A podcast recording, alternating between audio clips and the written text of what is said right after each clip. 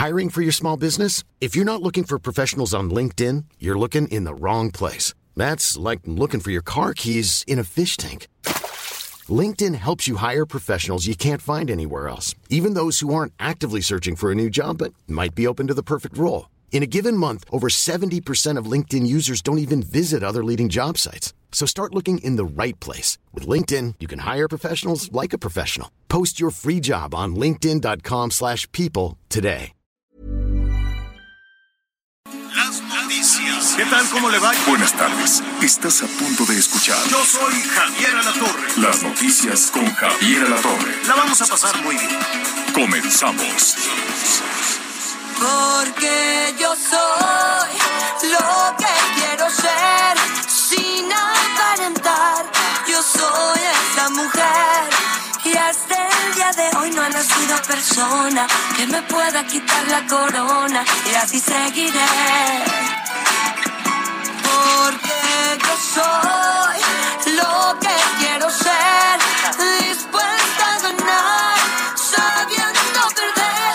Bueno, pues es inconfundible.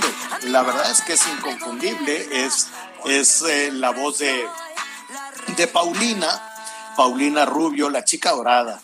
Y entonces hacía mucho que ya no le escuchábamos ahí un, un sencillo a, a Paulina. Le enviamos un saludo y sabe que en particular un beso muy grande a su mamá. Hace ratito que no las veo, hace ya un ratito que no, que no he podido platicar con, con ellas. Está un poquito malita, eh, pero pues eh, estoy eh, pues seguro que, que se va a recuperar. Susana Los Amantes, este, ya ve con todos estos males que en ocasiones son, son terribles, pero con mucha voluntad seguramente Susana Dos Amantes va a salir adelante. Y la Paulina que está cantando Yo Soy, así medio rancherón, medio banda, es que yo ya no sé, los gringos englobaron todo en, eh, ¿cómo le dicen? El, el, el, el tradicional, no, el regional, el regional, mexicano.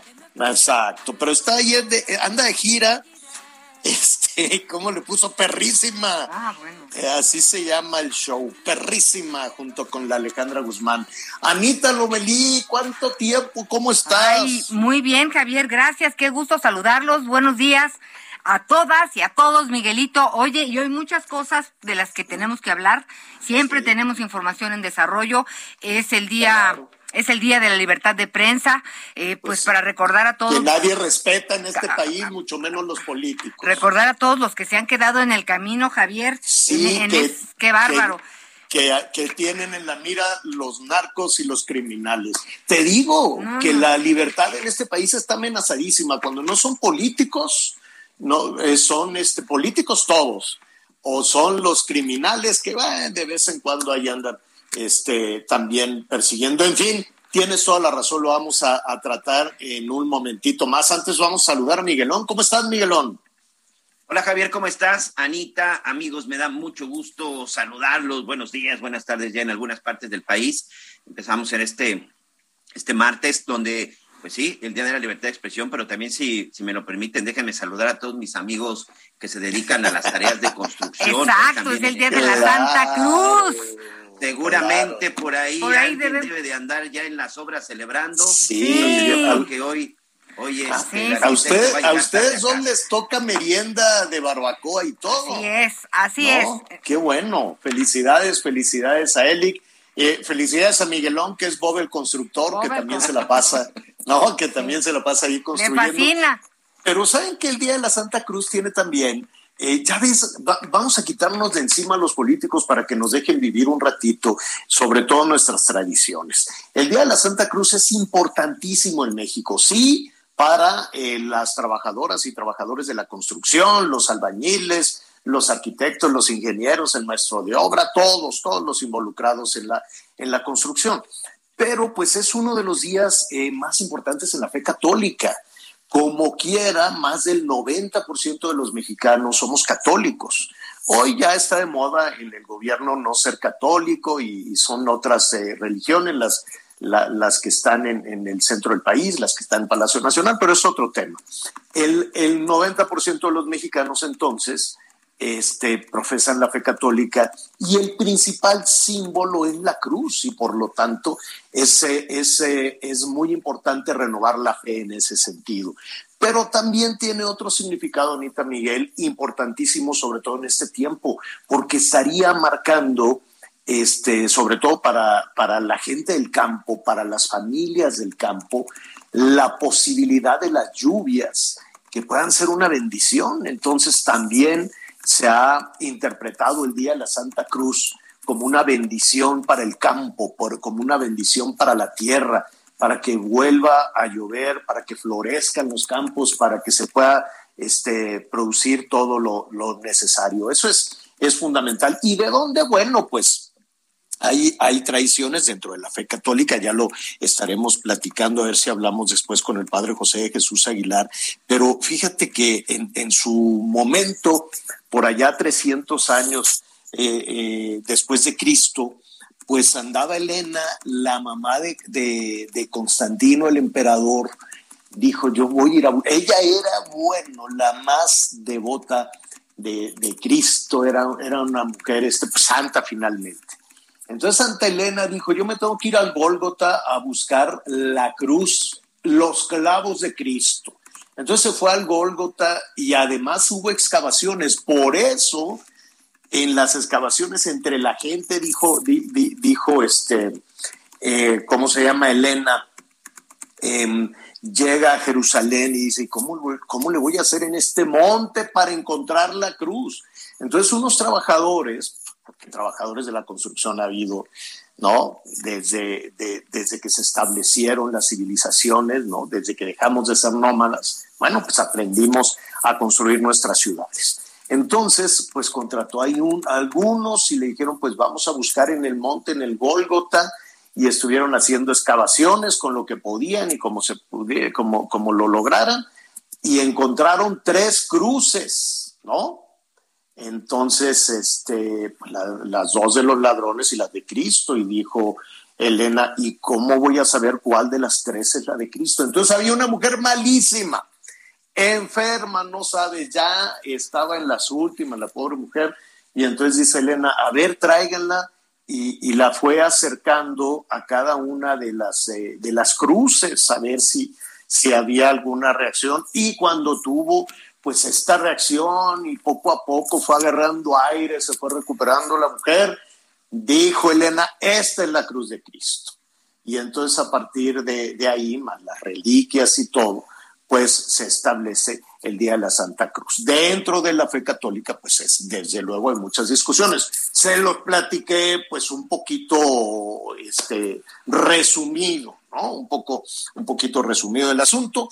Por eso tiene muchos significados, ¿no? Lo que significa construir nuestras ciudades, el esfuerzo que hacen y que en ocasiones no reconocemos a todos los trabajadores, las trabajadoras y los trabajadores de la construcción que hacen un trabajo físico enorme y este, a todos aquellos que contribuyen a tener mejores ciudades, como Elic, tu marido, ¿no? Como Bob, el constructor, como Jesús, mi hermano arquitecto, ¿no? Marco Antonio, mi primo arquitecto, ¿no? Pues hay muchos arquitectos. Entonces, eh, qué bueno que tenemos esta celebración con gran significados y ojalá que los políticos no nos la quiten y no se quieran subir. Es que yo creo que aquí hay que, hay que quitar la Santa Cruz y convertirla en la, el día de la cruz. Oye, como van en la Santa Inquisición. ¿Eh? Como van, van a querer en la Santa Cálmate, Miguel Aquino. Oye, Miguel Aquino, son las 11 del día. ¿Qué no, sucede? Decir, cambiemos la cruz por una T. Ah, Oye, nada más le suben el palito de en medio más para arriba. Ay, cómo son. Hay mucha información en desarrollo, esperemos que caiga un poquito de lluvia. Todavía falta, ¿eh? Todavía falta para que arranquen las lluvias, pero yo creo que ya es cuestión de unas dos o tres semanas. Les va a llover en Chiapas nada más en el resto del país es un calorón. Hoy en la Ciudad de México eh, compartimos con nuestros amigos en, el resto del país. La Ciudad de México estará en 31-32, que es un escandalazo. Sí, es un escandalazo. ¿Eh? No, no, en el, en el Uber tengo que venir ahí con el señor Alfredo y digo, oiga, que tenemos los vidrios abajo, ¿verdad? Sí. Y le digo, oiga, y si a la de tres nos quitamos el cubreboca tantito, Javier, yo me estaba asfixiando. Y dijo, bueno, un tantito. Entonces, tantito nos venimos sin cubrebocas y luego ya no los volvimos a poner, porque sí está canijo con el calor. La, sí, no, no, no, no. La Ciudad de México 32, evidentemente, pues allá en Hermosillo 36, eh, Culiacán 36, habrá temperaturas este, por arriba de los 40 en diferentes estados, en diferentes estados de, del país. Eh, lluvias, pues muy poquito, francamente no, no hay eh, un, tema importante de lluvias, pero em, pues eh, mire, atención porque por arriba de 40, 45, Chihuahua, en algunas localidades de Sinaloa, Nayarit, Michoacán, de nueva cuenta Michoacán, los calorones. ¿En dónde más? Guerrero, Morelos, en algunas zonas de Veracruz, Oaxaca, Tabasco y Campeche. Sí, va a ser una, situación muy caliente y con las altas temperaturas. Aparte de que no sopla el viento, bueno, sí, habrá ventarrones, pero en el oeste, en el noroeste, por allá puede haber algo, algo de tolvaneras, este, pero, y bueno, en, en el noreste y en el noroeste hay, hay por ahí algo de, vientos importantes, pero es puro polvo, pura, puro, pura tolvanera. El hecho es que en la Ciudad de México no se mueve una hojita, no se mueve el, el viento.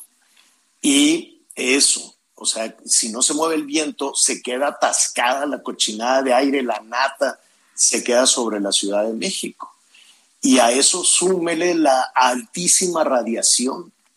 Entonces, se detona el ozono y tenemos una altísima y peligrosa contaminación por ozono. Entonces, hace, unos, hace una cosa de una hora, si no me equivoco, eh, decidió la Ciudad de México o los, los, responsables de las cuestiones de cuidar el aire, pues que va a seguir la contingencia ambiental, la fase 1 de contingencia ambiental, que yo voy a ser honesto, Anita Miguel, no le entiendo nada a quién circula y quién no circula.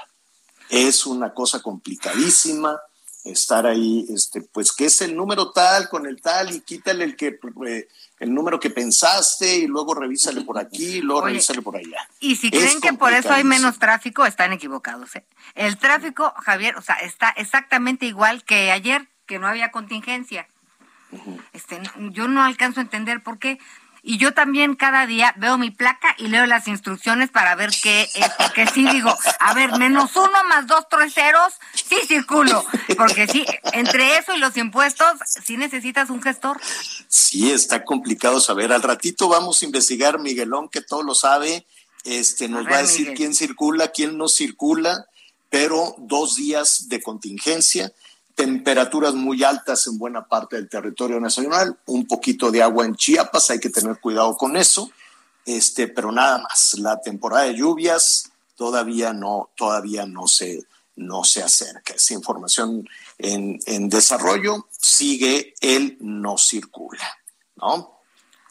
Pues sí, se aplica, se aplica este doble y no circula. Ahorita precisamente estaba revisando, Javier, esta parte del monitoreo, eh, porque a las 11 de la mañana precisamente es cuando dan esta, esta información y pues no, continúa, continúa todavía, la mayor parte de la, de la zona del Valle de México todavía pues está en, en amarillo y en rojo, son muy pocas las de verde y esto significa que no pueden circular. Entonces, mira, para el día de hoy, de una vez saludamos. para este martes 3 de mayo que se aplica el doble hoy no circula, desde las 5 de la mañana y hasta las 10 de la noche, atención a nuestros amigos en el Valle de México. No pueden circular los vehículos de uso particular, o sea, como los autos de cualquiera de nosotros, que tengan holograma de verificación 2. Los que tienen holograma de verificación 2, recordemos que es 0, doble 0, 1 y 2. Ya empezaste, que Miguel. verificación 2. Ya nos hiciste bolas, Miguel. Por, e, pero no, es muy simple. Es que así es, saber. ¿Tu carro tiene, qué carro, tu carro qué tipo de holograma tiene, Anita? Dos. Dos. Ah, empecemos por ahí. ¿Sí? No sabes ni siquiera el tipo de holograma. Es el que está pegado adelante, sí, sí, sí. ¿Cómo son ustedes? Entre la sopa y el holograma me están matando. No, si tu, si tu carro tiene holograma de verificación 2, no puede circular. Si tu carro tiene holograma tipo 1, ¿sí? No pueden circular si tu placa termina en non. 1, 3, 5, 7, no, también aplica el 8 y el 9. Subieron este, a seis dígitos. Y si tienes el 0, no pasa nada, puedes circular sin ningún problema. bueno, ahí está. Si tiene Oye, alguna lo duda, más importante primero No, hay no, que saber qué ¿sabe qué? holograma tiene su coche. claro. Está bien. Lo que hay que hacer es eh, imprimirlo en un papelito y péguelo ahí en su En carro. el closet o en el refrigerador, ¿no? Soy dos, no y circulo. así, Sí. exacto. Ah, es que con la placa yo me, me hacía bolas. Entonces, ¿qué importa la verificación o el holograma? Mm. Oye, El lo- holograma la- es fundamental, Anita Lomeli. Aclaro que la- ahí está. Oye, pero a ver, si circulas, ¿te multan? sí, ¿Te Sí. mandan al corralón? así es. Bueno, no en todos lados. Fíjate que ahí me da mucho gusto que Whisky Lucan, eh, eh, Estado de México, donde está el rancho acá. ¿Aceptan mordidas? No, Ah. no, hay, no hay multas. Ah, No, yo no dije, me da mucho gusto que acepten mordidas y no vamos al No, no, corralón. Ah, Me da mucho gusto que lo único que hacen es le dicen a las personas que se que andan despistadas, le dicen, oiga, su coche no circula. Ah, bueno, entonces me va a regresar a la casa. Sí, por favor. Y ya. Es- ¿Es en serio, señor? Es, es en serio, no se aplican En las México, multas. Está, no puede ser. está prohibidísimo si lo pescan sacándole dinero, porque además hay letreros por todos lados enormes que dicen aquí no se aplican multas. Pero sí, pero sí respeta, porque, o sea, la gente entonces dice, es, o sea, sí respeta el pues, reglamento, porque Pues no, lo tiene que. En Naucalpan sí es un, es un sacadero de dinero espantoso. Pero aquí, pues no, no hay multa. No quiero decir que son peritas en dulce los policías.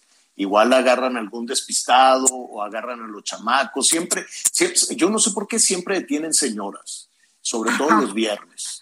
Tienen una fila de camionetas llena de niños con señoras, pero filona, sobre todo en Naucalpan. Pero aquí no hay multas. Eh, bueno, allá en, en Huizquilucan no, no, no hay eh, infracciones de tránsito. Eso sí, ya si es una infracción muy severa, muy grave, pues yo creo que los llevan al corralón o algo. Pero si salen y no circulan, la obligación y, y si algo, pues si andan pidiendo dinero, pues que nos digan para decirle ahí a la, a la presidenta municipal, pero hasta donde yo sé, pues no hay, no hay infracciones, no hay multas de tránsito y tampoco se aplican multas si la gente despistada sale con otro, con otro color. Oye, ¿sabes Bueno, un día que me pero- pasó ahí hablando de multas? Me Sí, pasó cerca de la casa. Oiga, es que usted trae la placa en, en el tablero y la tiene que pegar atrás. Y le digo, sí, oiga, es que fui a conseguir esos clavitos para pegarla atrás porque no sé dónde quedaron. No son clavos que son lo que usted quiera ahorita, pero aquí está mi Es te placa. y me dice, No los conseguiste. no, pues, vas a ver, Miguel. Pero entonces, y le digo, oiga, pero aquí está mi placa con todas las de la ley. Y me dice, no, todas las de de la ley es que la traiga atrás. Le digo, oficial, vivo a 15 metros, bueno, como a 35, pero aquí está la placa. Y entonces me dice, mire, hágase para acá. Y yo, ¿para dónde? Y me dice, pues para acá. Entonces ahí me hago, este, y le digo, ¿por qué? Y me dice, es que dinero? aquí no nos ve la cámara. Y le dije, oiga, no, ¿Qué? pues que nos vea la cámara, le digo, ni que me fuera usted a besar, ¿o qué? claro. Le digo, ay, Oye, no, no, no, y no. era Whisky Lucan, Ciudad no, de México. era Coajimalpa. Coajimalpa. Sí, sí, sí. Entonces, ya, ya como le eché ahí su chascarrillo, me dijo, está bien, güerita, y ya le iba a decir, tampoco No, me no, diga no. güerita, ¿verdad? No, Este, exacto. tampoco, tampoco, No, no. este, Y- pero me y voy a sa- regresar y a mi ahora casa. salen con su celular y Ah. ahí andan y, y Andan aparte no lo pueden hacer porque no pueden utilizar eh, bueno dispositivos personales en eso pero ya lo vamos a, a retomar en, en un momentito más Vamos a porque Colima, ver señor. vamos a Colima rápidamente la violencia definitivamente no termina aquí lo hemos dicho este cuando andaban en campaña todos pues decían que, que iban a poder contra el crimen organizado. Y después, eh, en Colima, por lo pronto, no le echaron la culpa a Calderón, ni al demonio, ni se andan encomendando a Dios, pero tampoco ha pasado nada. Y cada día va aumentando el clima de, de violencia y de inseguridad. Marta de la Hasta Torre, la gobernadora ha sido amenazada, Javier. ¿Perdón? La Hasta gobernadora, la gobernadora ha sido amenazada. directamente amenazada. Fíjate, Marta de la Torre, ¿cómo estás? Qué gusto saludarte, nuestra compañera corresponsal del Heraldo Radio en Colima. ¿Qué tal, eh, Javier? Buenos días, Anita, Miguel, buenos días a todos también al auditorio. Pues anoche fue asesinado el diputado local Roberto Chapula, diputado local por el Partido Verde Ecologista de México. Él eh, llegaba a su domicilio, esto en la calle eh, Juárez, enfrente del Parque Hidalgo, un parque pues bastante grande aquí en el centro de la ciudad de Colima, la capital del estado. Fue alrededor de las nueve quince la noche cuando él llegaba con otra persona, cuando pues fue atacado por varios sujetos armados, quienes dispararon en repetidas ocasiones, por lo que el legislador quedó eh, pues sin vida en el lugar de los hechos. Se mm, confirmó eh, su fallecimiento eh, momentos después de que llegaron las corporaciones, quienes bueno pues auxiliaron a la otra persona, quien también estaba gravemente herida y fue llevado a un osocomio. El diputado Roberto Chapula, pues incluso el, en abril del año pasado eh, se había señalado que él había agredido a un vecino precisamente en esta misma zona. Eh, sin embargo, pues la autoridad del día de ayer pues confirmó que se trató de un ataque directo, un ataque pues producto de toda esta ola de violencia que vive este año Colima, que ya ha dejado un total de 305 homicidios en lo que va del año. Al respecto, la eh, gobernadora Indira Vizcaíno Silva a través de sus redes sociales pues emitió sus condolencias a la familia del diputado Chapula y bueno también indicó que solicitó a la Fiscalía General del Estado realizar todas las investigaciones pertinentes para encontrar a los responsables de este hecho. Y por supuesto también el Congreso del Estado la 60 legislatura pues emitió también un mensaje donde bueno pues eh, habló que ante los hechos ocurridos esta noche exige, exigió a la Fiscalía General del Estado el esclarecimiento de los hechos y bueno pues también emitió las condolencias a la familia. Hay que informar que Roberto Chapula pues bueno fue, eh, ya había sido en un par de ocasiones también diputado local, además de, regidor eh, también en el ayuntamiento de Colima, incluso se desempeñaba antes de ser eh, diputado en esta última ocasión, se desempeñaba como regidor del ayuntamiento de Colima. En el 2003, del 2003 al 2006 fue también presidente de la Comisión Estatal de Derechos Humanos. Actualmente es su hijo quien preside esta Comisión Estatal de Derechos Humanos y bueno, pues es una persona bastante conocida aquí en Colima quien pues lamentablemente anoche fue asesinado ahí a un costado del Parque Hidalgo, Javier. Eh, siempre ha estado en cargos públicos o siempre estaba este diputado, ¿no? Por lo que nos estás, por lo que nos estás comentando. ¿Hay alguna, eh, eh, entiendo, ¿no? Que seguramente, pues ya ves, los lugares comunes que se abrirá una carpeta de investigación, etcétera, etcétera, etcétera. Pero em, en este tema tan, tan desafortunado que se suma a la serie de homicidios que se han registrado allá en Colima, ¿se, se ha mencionado algo? ¿Se ha hablado de quién eventual, quién o quiénes podrían ser los responsables? ¿Cómo fue que lo mataron? Estaba fuera de su casa, ¿verdad?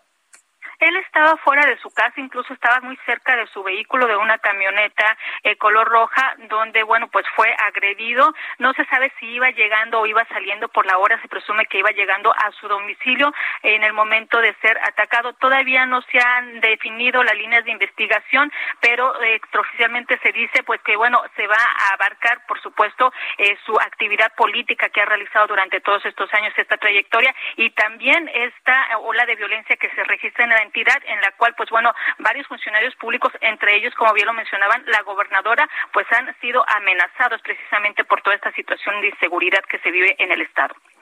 Pues vamos a, vamos a estar atentos ahí a todo lo, lo que pueda suceder porque pues uno se queda eh, reflexionando, uno se queda pensando, Marta, en qué más, se, qué más puede hacer la gobernadora cuando ha recibido el, respaldo personal incluso el presidente. Y le mandaron a la Marina, le mandaron al ejército, los titulares, todo el gabinete fue a respaldarla y no hay resultados. Efectivamente, incluso en las detenciones que se han dado a conocer, en realidad los resultados han sido mínimos. Incluso, pues más bien se dio a conocer que uno de los eh, cientos de asesinados en estos en estos meses, uno de ellos fue incluso eh, participó en el homicidio del director del Cerezo el año pasado. Es decir, pues prácticamente como lo han dicho la, el vocero aquí en la entidad, se están matando entre ellos, pero la autoridad no se ve que haga algo para frenar esta situación y la gente sí está molesta con la autoridad precisamente por toda esta inseguridad, Javier. Marta, pues te agradezco muchísimo la crónica y estaremos pendientes de lo que de lo que diga la autoridad en este en este y en los otros homicidios que se han registrado en los últimos días. Gracias, Marta. Gracias, buenos días. Es, eh, es terrible. Complementar. Sí, sí, Miguel. Ya solo para complementar la información de nuestra compañera, también hace unos minutos se confirmó, porque en el ataque, eh, bueno, además de que muere el diputado, hay una persona más que estaba en el parque, no se sabe si estaba con él, pero era una persona que también estaba en el parque, que también resulta lesionada y que se habían llevado al hospital. Y bueno, extraoficialmente ahorita está manejando la información de que esta persona también habría perdido la vida. De ser así, serían dos personas Dos. en el caso. Así es de este diputado. Retomamos el tema después de una pausa. A mí nadie me deshace, a mí nadie me gobierna, porque siempre soy la Conéctate con Javier a través de Twitter, arroba javier-alatorre. Sigue con nosotros. Volvemos con más noticias. Antes que los demás. Todavía hay más información. Continuamos. En Soriana encuentras la mayor calidad. Aprovecha que la carne molida de res 80-20 está a 87.90 el kilo y el pollo entero fresco a 37.90 el kilo. Sí, a solo 37.90 el kilo. Soriana, la de todos los mexicanos. Solo 3 y 4 de mayo. Aplican restricciones. Válido en Hiper y Super. Las noticias en resumen. La Secretaría de Marina informó que una de sus aeronaves se accidentó en el Aeropuerto Internacional de Los Mochis, Sinaloa, mientras realizaban actividades académicas. Dos elementos navales resultaron heridos. El gobierno federal firmó un contrato con la empresa Bom- Bombardier para adquirir 42 trenes con 210 vagones que serán destinados al tren Maya, informó el presidente Andrés Manuel López Obrador. El Heraldo Media Group y la UNAM firmaron un acuerdo para contribuir a la difusión y conocimiento de los derechos humanos, en particular los referentes a la libertad de expresión a través de sus distintos espacios. El objetivo es promover el entendimiento de la ley y su relación con una vida digna. Hoy el dólar se compra en 20 pesos con 10 centavos y se vende en 20 pesos con 58 centavos. Bueno, oiga, pues aquí hemos hablado de la pésima, terriblemente mala conectividad que tiene nuestro, nuestro país. No tenemos aeropuertos eficaces. Dependemos de la operación de un aeropuerto pues, lastimadísimo, un aeropuerto enfermo, que es el aeropuerto Benito Juárez. Y cuando digo enfermo, pues mire, a nuestros amigos que nos escuchan en el país y, y en el extranjero, déjeme decirle que una de las terminales más importantes, la Terminal 2, de un lado se está hundiendo, literal, así se está hundiendo, entonces tienen que ponerle rampas y rampas y rampas para que la gente camine, ¿no? Por, ahí, porque ya más escalones, pues todos los días tendrían que ponerle. De un lado se hunde y del otro lado está rebotando, ¿no? Del otro lado sube. Entonces está chueca. Eh, y la Terminal 1 es una inmundicia, pestilente, sucia, peligrosa, insegura, es, es, es terrible, terrible, terrible este, este aeropuerto. Y después se construyó eh, el, nuevo, el nuevo aeropuerto. Alfa. AIFA. Sí. Este que pues está modesto, digno, ¿no? No, no tiene ninguna, ninguna situación, este, pues se, se hizo muy básico, ¿no? Pero lejísimos y no jala, ¿no? Hay cinco vuelos. En el Benito Juárez hay mil vuelos, hágase de cuenta, 900 y rascal. Y en el AIFA hay cinco o seis vuelos. Y de los vuelos que salen o que llegan, este, pues tampoco es que vayan ocupados, van poquitos, poquitos pasajeros. Para que ese asunto pues jale, ¿no? Eh, y sobre todo decían, no, vas a ver que ya para la Semana Santa va a jalar, pues no, no, no jala. A mí me parece, eh, no sé, yo cuando escuché que iba a haber un decreto del gobierno para obligar a que los aviones aterricen y despeguen del, del nuevo aeropuerto del Felipe Ángeles, dije, ¿cómo? Vas a, obligar si eso tiene otra dinámica, eso tiene otra, otra naturaleza, supuse yo. Y cada vez se ha comentado más el tema de que habrá un decreto, lo han dicho funcionarios, lo han dicho funcionarios de comunicaciones, lo han dicho funcionarios de Hacienda, de que habrá un decreto para obligar a utilizar el Felipe Ángeles, cosa que pues que parece inverosímil, sobre todo aquí nos acostumbramos a todo. En México nos acostumbramos absolutamente a todo. Cuando se ve desde fuera, dicen, ¿cómo? Por, por una orden, eh, pues al parecer así será. ¿Será de esa manera? ¿Puede aplicarse ese decreto? Vamos a preguntarle a Fernando Gómez Suárez. Él es precisamente analista del sector aeronáutico y me da muchísimo gusto saludarlo. Fernando, ¿cómo estás? Qué gusto saludarte. Encantado de estar con ustedes, Javier, Ana María, Aquino. Mucho, mucho, muy buenas tardes a todos. Oye, dime, ¿es verdad que se eh, que se establecerá ese decreto para reducir los vuelos en el Benito Juárez y obligar a que usen el Felipe Ángeles? Hay un pronunciamiento de un funcionario, un subsecretario de Comunicaciones y Transportes en ese sentido, pero falta que se haga oficial, obviamente, por parte del jefe del Ejecutivo. Eh, sin embargo, eh, esta decisión, si es que se realizara, eh, pues obviamente podría traer el riesgo de que se cancelaran algunos vuelos, porque las aerolíneas tampoco están obligadas a, operar en un aeropuerto condicionado, simplemente porque si no encuentran la viabilidad suficiente para operar en esa terminal aérea, como es la del Felipe Ángeles, pues difícilmente se trasladarían. La prueba está en que hasta el momento no hay operaciones, no hay aerolíneas recientemente incorporadas más las que las rutas que ya señalaste. Y a estas alturas este ya a 40 días de haberse inaugurado pues es para que se hubieran incrementado gradualmente sí pero desde un principio hubieran atendido absorbido al menos el 20% de las operaciones de las mil operaciones diarias que hace el, el Benito Juárez pues al menos unas eh, 200 se hubieran ido para allá, pero no es el caso.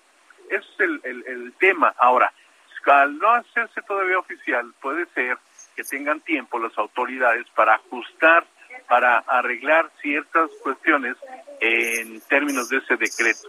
Pero eh, es una excelente oportunidad precisamente para ajustar por qué es que no han incorporado más rutas y vuelos las aerolíneas tanto nacionales como extranjeras. Claro, Estamos perdiendo mucho dinero, tanto el Felipe Ángeles como el gobierno federal. No ha funcionado desde, desde tu punto desde tu punto de vista, Fernando, ¿y por qué no, no, no tiene más movimiento? ¿Qué pasa con el con el Felipe Ángeles? ¿Por Mira, primero, ¿por qué no llegan los aviones? Primero y desde el origen, y algunas aerolíneas así lo manifestaron, es que no hay la conectividad terrestre, es decir, afuera del aeropuerto, no hay la conectividad terrestre para realizar esta, esta, eh, eh, para que sea atractivo para las aerolíneas.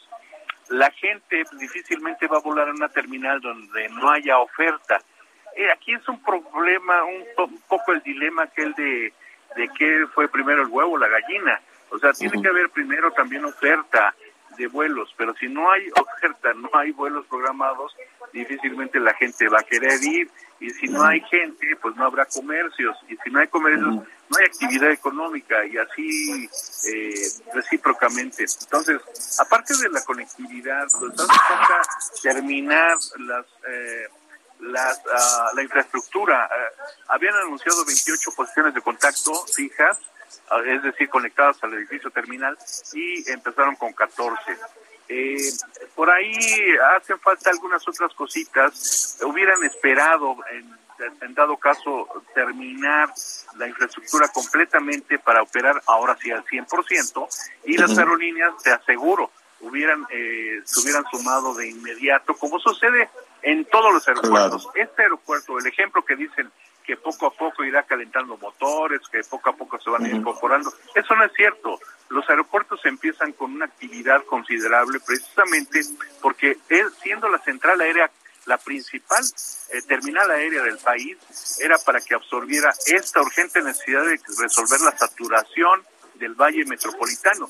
Y obviamente al no ser así, pues deja de tener sentido y por decreto obligarlas o condicionarlas a que se sumen a un aeropuerto Oye, también Tendría, que incluirse Toluca y Puebla, por ejemplo, ¿no? Que está dentro del plan. Claro, Anita. Sí, gracias. Oiga, eh, yo quería preguntarle, teniendo la oportunidad de mejorar el acceso al aeropuerto Felipe Ángeles, ¿pueden trabajar los dos aeropuertos, Benito Juárez y el Felipe Ángeles? Porque una de las cosas es que no iban a poder realmente ser complementarios. O volaban uno o volaba el otro. Usted como experto, ¿qué nos dice? No, Anita, eh, señalas un punto muy importante, pero sí es, son complementarios. Pueden operar simultáneamente estas dos, pero eh, hay una condicionante que es, en cierto punto, las rutas aéreas de ambas terminales se llegan a, podrían presentar conflictos en la operatividad simultánea. Y esto lo tienen identificado las autoridades. ¿Qué pasa? Que recientemente hicieron algo hace meses que se llama reordenamiento del espacio aéreo metropolitano, que fue precisamente eh, mover un poco las rutas para darle esta ah, permisividad o esta accesibilidad a, al Felipe Ángeles de, de, permitir tener vuelos compatibles con el Benito Juárez. Por eso es que ahora se dan cuenta eh, que las aeronaves están dando la vuelta más pegados hacia la Jusco, casi casi llegando a, a, la, zona de las montañas de aquel rumbo del sur y eh, cuando antes la vuelta era aproximadamente a la altura del World Trade Center.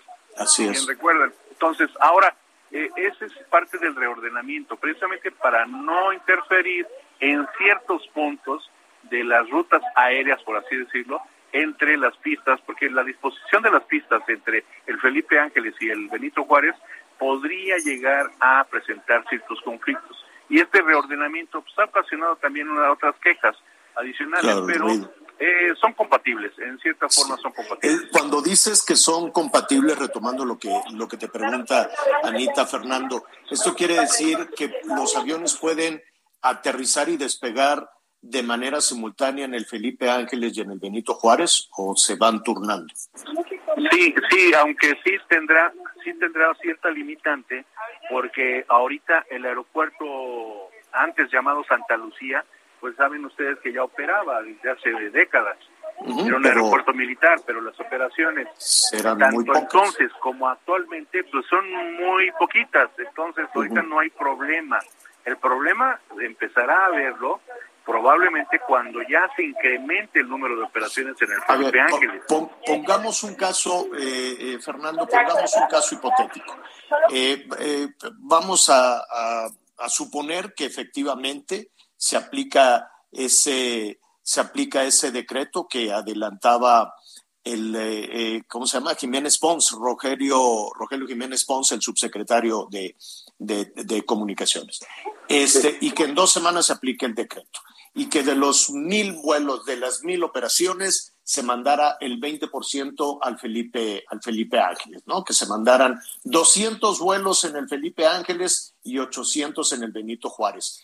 Con esa, con, con, con esa este, actividad, ¿podrían hacerlo de manera simultánea? ¿Podrían estar subiendo, eh, podría tener Felipe Ángeles 200 operaciones eh, al mismo tiempo que 800 del Benito Juárez? Sí, ojalá se pudiera dar eh, al menos en ese porcentaje para justificar la, la construcción o la ampliación del Felipe Ángeles. Eh, precisamente, pero el tema también aquí, qué bueno que lo mencionas, eh, Javier, fíjate que aquí en vez de considerar el número de operaciones obligatorias o condicionadas en el Benito Juárez y que tuvieran que hacerse en el Felipe Ángeles, Aquí lo importante, más sería delimitar las operaciones, pero por tipo de aviación. Es decir, eh, la aviación de carga y la aviación ejecutiva, es decir, los jets y las avionetas privadas, no tienen por qué aterrizar más que en casos de emergencia en la Ciudad de México. Eso ya se decretó hace décadas y funcionó muy bien. Se logró se iban a Toluca. exacto, y a Puebla las de carga se logró desconcentrar un 20% en aquel entonces la, la saturación del aeropuerto capitalino. Actualmente podría hacerse algo parecido este, y podría funcionar muy bien y con ello desconcentrar de inmediato el aeropuerto capitalino. Independientemente de que pudieran sumarse más vuelos o rutas en el Felipe Ángeles, de acuerdo a la viabilidad de las mismas empresas aéreas que así lo determinaran, pero no obligándolas, forzándolas o condicionándolas. Porque te repito, sería contraproducente. Claro, un, un minutito más se nos agota el tiempo, Fernando. ¿Pueden aplicar ese decreto? ¿Las empresas no tendrían manera de decir no? Sí, bueno, sí pueden aplicar el decreto, de hecho, lo podrían hacer, ¿Es perfectible? Sí, también es perfectible. Eh, es bueno que todavía no lo anuncian. A lo mejor están en oportunidad de analizar el caso con especialistas y con, eh, sobre todo en materia de la viabilidad de los negocios, que es algo que están desconociendo las autoridades. Pero también las aerolíneas podrían decir, no, a mí no me conviene volar en esa terminal, no me parece ni seguro, ni viable, ni rentable, entonces tampoco están obligados a volar, ¿eh? Entonces mm, podrían, por eso te decía, darse el caso de cancelar rutas o frecuencias, que sería contraproducente obviamente para la industria del turismo y el comercio en México. Fernando, ¿qué te parece si esperamos a ver si, si fue solo una versión del subsecretario, si nada más está un anzuelo ahí midiendo, ¿no? Midiendo la, reacción, o efectivamente vendrá otro decreto en ese sentido y cuando suceda lo discutimos de nueva cuenta. ¿Qué te parece? Con mucho gusto, Javier, Ana María, muy buenas tardes. Gracias. Es Fernando Gómez Suárez, analista precisamente eh, del sector aeronáutico, investigador del sector aeronáutico en nuestro país. Vamos contigo, Anita Lomeli. ¿Sí? Vamos a enlazarnos ahorita con nuestra, con Anita Lomeli, que nos tiene, es algo muy interesante, Javier, que está relacionado también con el tema de la vivienda, hoy que precisamente estamos hablando del tema de la construcción, ¿no? Sí, sí, un poquito más adelante vamos a hablar de, vamos a detallar independientemente de nuestro, del invitado que tenemos, de que tenemos para hoy. Fíjate que va, Miguel, yo me quedé pensando ya que hablábamos de la Santa Cruz y de lo que significa la industria de la construcción y las trabajadoras y los trabajadores, pero hay una, hay unas aristas tremendas la industria de la construcción ha estado de capa caída, yo me atrevería a decir desde el 18, desde Peña Nieto ya empezaban ahí con algunas complicaciones. Empezó la nueva administración y se fue para abajo. Por lo pronto, en la zona metropolitana, en la Ciudad de México y también en otras partes, en otras partes del país, tuvo una caída enorme por una decisión de sanear lo que decía el gobierno de Claudia Sheinbaum y también lo decía con muchísima razón. Tú querías poner piedra sobre piedra y era una corrupción brutal de ida y vuelta.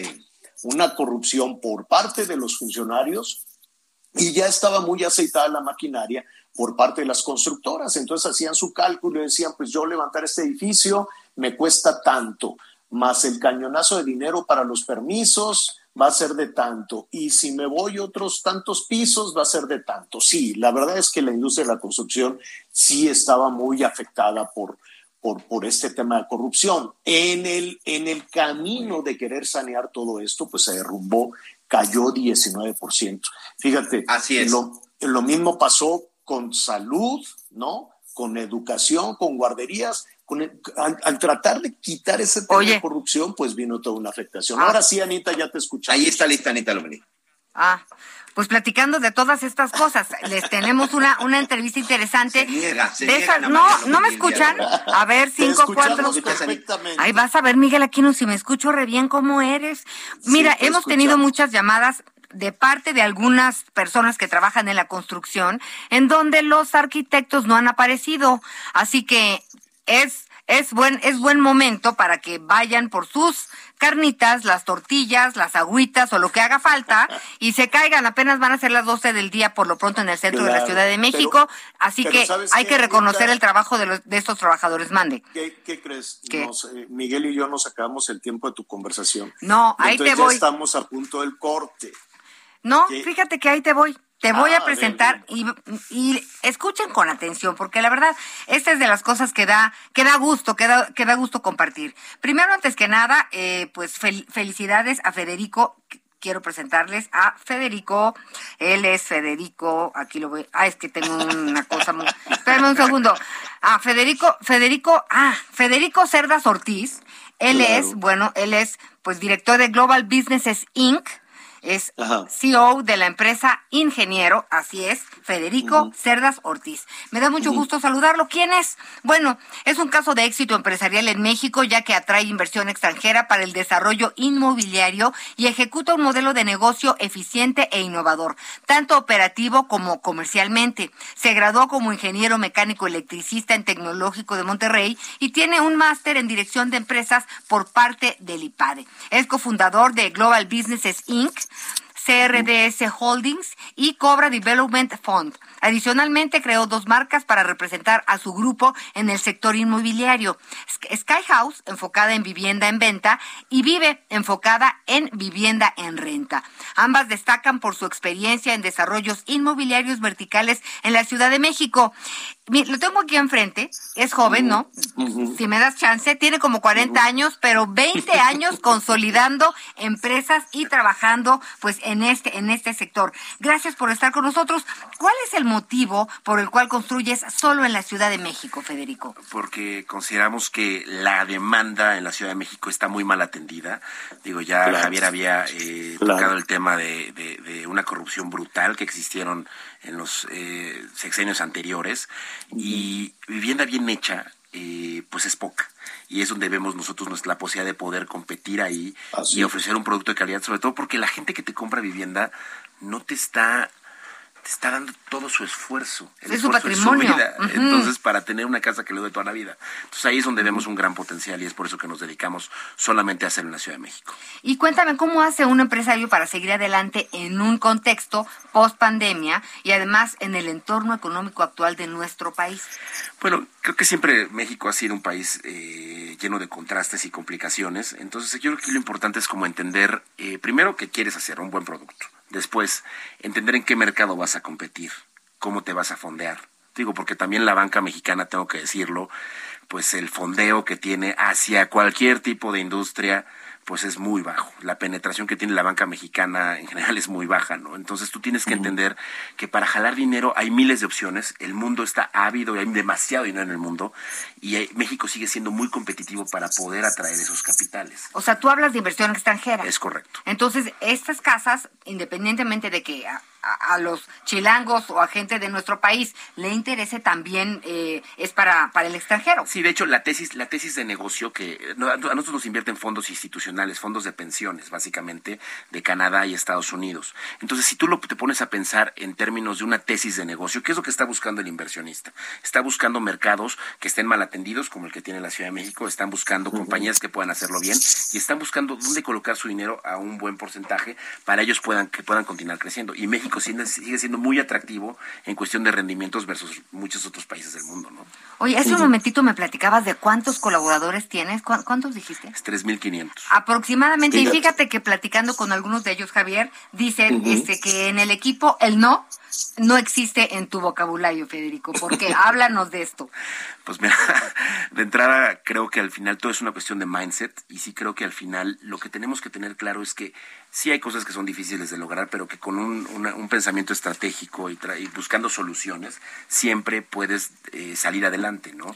Eh, pues yo provengo de una familia, soy parte del sueño mexicano, yo vengo de una familia bastante humilde, que yo nací en una colonia que se llama La Granjas México, imagínate. Sí. Este, y siempre se la pasan diciendo que México se la pasan diciendo que México no, no, no, da oportunidades. Claro que da oportunidades a la gente que trabaja y sabe hacer lo que tiene que hacer. Javier, tú siempre, pues son temas muy importantes estos del emprendimiento. Sí, la, la, la verdad, eh, Federico, te saludamos, te saludo con muchísimo gusto. Qué bueno que estás, que estás con nosotros. Y hoy es un día eh, particularmente importante, ¿no? Por, por, la fecha de la Santa Cruz, todas las trabajadoras y los trabajadores que tienes. Y además es una ventana muy interesante para ver qué sucedió. Sí está el tema de la corrupción, sí está el tema de, de, las políticas públicas que de buena fe eh, y, después se convierte también en, en, una situación compleja, la caída de 19%, después vino la pandemia, después este, vino eh, ahora hay toda una reconfiguración, incluso de los edificios que se construían para oficinas. Es decir, hay todo un replanteamiento por políticas públicas y por pandemia del tema de la construcción. Eh, ¿Ustedes se van a enfocar a vivienda o, cuál es tu perspectiva hacia dónde va la construcción en nuestro país? Nosotros estamos seguros que el futuro de la construcción, por lo menos en la ciudad, tiene que estar enfocado a vivienda. Hay un déficit de 60 mil viviendas anuales en distintos este, eh, niveles eh, y eso pues hace que en realidad siga siendo un mercado muy interesante. El asunto es qué tipo de desarrolladores inmobiliarios queremos en la ciudad. O sea, queremos aquellos que construyan una mejor comunidad, que construyan mejores colonias, que hagan buenos edificios, que dejen una, una, una huella positiva en el entorno, o queremos continuar pues con ese canibalismo que existía antes, ¿no? De, elefantes blancos, ¿no? Inauguraciones y no tenían infraestructura de, de, servicios básicos como agua o drenaje. O simplemente edificios que ni siquiera tenían cisterna para poder guardar agua en caso de escasez y no quitarle agua a los vecinos que rodean la colonia, ¿no? O sea, yo creo que nos hace falta mucho tener esa, esa empatía, ¿no? No nada más eh, en el sector construcción, ¿no? Yo creo que México se beneficiaría de, de, tener esa empatía en muchos sectores, que al final es lo que nos hace falta para, pues, para seguir avanzando, ¿no? México es un país maravilloso, o sea, he tenido la oportunidad, gracias a Dios, de, de, constatarlo, y es un país que aún, aún provee oportunidades a personas que quieren hacerlo bien, ¿no? Pues la verdad es que nos da muchísimo gusto que nos hayas visitado y pues se vale soñar con México como lo has hecho tú Federico Cerdas. Felicidades por este pues por este 20 aniversario de Global Businesses Inc. Que vengan muchos más. Muchas gracias. Muchas gracias a los dos. Ana María, Javier, gracias. Gracias. Un abrazo Federico. Un gusto estar con estas instituciones de la comunicación. gracias. gracias. Las guitarritas a corte y ya volvemos aunque algunos juzguen, a mí todo me resbala y así seguiré. Conéctate con Miguel Aquino a través de Twitter, arroba Miguel Aquino. Toda la información antes que los demás. Ya volvemos. Todavía hay más información. Continuamos.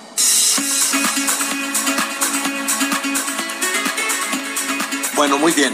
Eh, vamos a, vamos a Nuevo León porque esta, esta situación para una familia, esta pesadilla, los familiares de Devani, este, continúa. Su familia, en particular su papá, eh, don Mario, don Mario Escobar, eh, ha decidido no rendirse, ha decidido que no se le dé un carpetazo a la situación alrededor de su hija eh, con esa entereza pues ha demostrado pues una serie de ineficacias.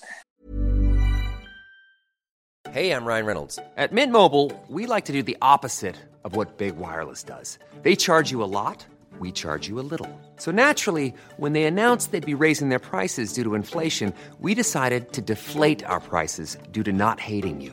That's right. We're cutting the price of Mint Unlimited from $30 a month to just $15 a month. Give it a try at mintmobile.com slash switch. $45 upfront for three months plus taxes and fees. Promote for new customers for limited time. Unlimited more than 40 gigabytes per month. Slows. Full terms at mintmobile.com. Hemos, a, a, empujó también a que las mismas autoridades hablaran de un error masivo, ¿no? Así es como lo comentaron, como lo señalaron, y la verdad es que no se queda nada más en un caso, no es una falla masiva la que se tuvo en el caso de, de Devani es una falla masiva la que hemos tenido en el caso de, los, de, la desaparición y, de los, y los feminicidios y todo el tema de la inseguridad en nuestro país, que es hoy la preocupación más importante, la preocupación número uno. Y en ese sentido, don Mario Escobar decidió seguir adelante con la investigación e incluso con una investigación independiente. Don Mario, me da muchísimo gusto saludarlo, lo abrazo desde luego y le enviamos todo nuestro respaldo, todo nuestro apoyo en esta tarea tan dolorosa que está llevando ustedes a cabo. Buenas tardes. Buenas tardes, ¿cómo estás, Javier? Bien, bien, atento a, esta decisión. ¿Por qué decidiste, Mario, eh, en, encargar una investigación paralela una necropsia, por así decirlo, para, paralela? Este, bueno, porque pues hubo muchas, este, muchas diferencias a mi parecer, a mi criterio, este, pabellón, este, a mi criterio, este, entonces de alguna manera la familia, bueno, mi esposa y yo decidimos de alguna manera, este, hacer esto y bueno, para ayudar a la, a la fiscalía a poder esclarecer esta situación. Eh, ¿De qué se trata esta, este peritaje independiente? ¿Qué resultados arrojó? Bueno, los resultados que arrojó, este, obviamente por muchas razones y por ser respetuoso de, los tiempos, sí, claro. este, los entregué el día de ayer a la, a la fiscalía, como, como ya vieron todos en la, en la, rueda de prensa que, que, di ayer. Este, y bueno, sí existen muchas diferencias las cuales este bueno de puntualmente las tienen que verificar con con la persona que nos hizo el peritaje y este y checar las conclusiones contra las eh, conclusiones que la fiscalía sacó. Y bueno falta también integrar las observaciones de la comisión de búsqueda nacional que muy puntualmente la licenciada Mónica este en coordinación con la titular de la comisión este eh, elaboraron y que se van a integrar también al expediente ahora esas diferencias eh, llevarían a otro rumbo la investigación, es decir, eh, de alguna manera las autoridades, o por lo menos las autoridades estatales, han sugerido una y otra vez que se trató de un asunto accidental.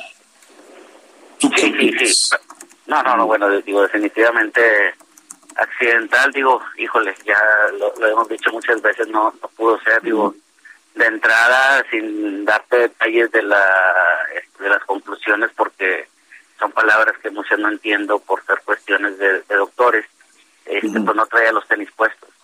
Entonces, este, al no traer los tenis puestos, bueno, digo, este es un, no sé si usted conozca los tipo Converse, sí, este, claro.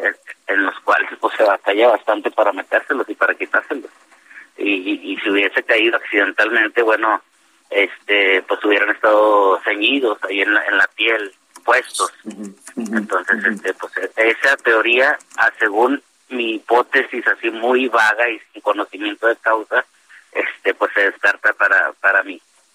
Es verdad que, que encontraron eh, también en otra zona un bolso no sé si pertenecía a Devani y algo de ropa. Sí sí sí es verdad. Entonces pues todo eso está por esclarecerse, este, el bolso sí es de mi hija, este, el contenido no no no no lo han entregado, este, y bueno nosotros sabíamos lo que lo que traía independientemente de lo que traía, este, nosotros ya sabemos como padres de familia qué es lo que ella traía dentro del bolso, no tenemos ningún problema en, en, en que se esclarezca eso, pero bueno, aquí lo que estamos viendo no es lo que traía en el bolso, sino eh, tratando de pasar esto a un feminicidio. Eso es lo que te, esa, esa era la, la segunda la, la siguiente eh, pregunta que te queremos hacer. Entiendo que tú no te vas a rendir. Entiendo que tú sigues buscando peritajes independientes. Te ha recibido el gobernador, te han recibido las autoridades, pero ¿hasta dónde quieres, hasta dónde quieres llegar en todo esto? Hasta encontrar la verdad. Digo, no tengo otra cosa que hacer más que encontrar la verdad. Me quitaron lo que más apreciaba a mi, a mi esposa y a mí. Nos quitaron a nuestra hija nos las arrebataron de la mano. No me queda otra cosa más que encontrar la verdad. ¿Para qué? Para que tener un este un mejor Nuevo León, un mejor México. Y este si ahí nos dio la pauta para encontrar este más gente desaparecida gracias a que el gobernador puso a disposición mucha gente para para este para buscar a Devani bueno digo se pueden hacer muchas cosas con ese tipo de operativos este, mucha gente se refleja en nosotros, en mi esposa y en mí. Y bueno, de alguna manera digo, si esa es la tarea que nos dejó nuestra hija, bueno, este, pues tenemos que aceptarla, que ahorita yo lo que quiero aceptar es encontrar la verdad de, de lo que de lo que le pasó a, a Devani. ¿La verdad sería un feminicidio? Sí, definitivamente, digo, hay que demostrarlo, hay que demostrarlo con, con documentos, con argumentos, con videos, este, con todo ese tipo de situaciones. O sea, sabes que aquí en México no se demuestra lo contrario hasta que no se este demuestre con, con argumentos, o sea, con documentos y con peritajes y con información y, y con la aceptación de las autoridades para que esto este, pueda fluir. Hubo cambios en las autoridades, reconocieron que, que lo hicieron mal, que una falla masiva, que han cometido errores. Ayer reconocieron que no revisaron las cisternas, que hubo cuatro cateos, pero muy, muy ineficientes. ¿Tú actuarías también en contra de, de algún nivel de autoridad?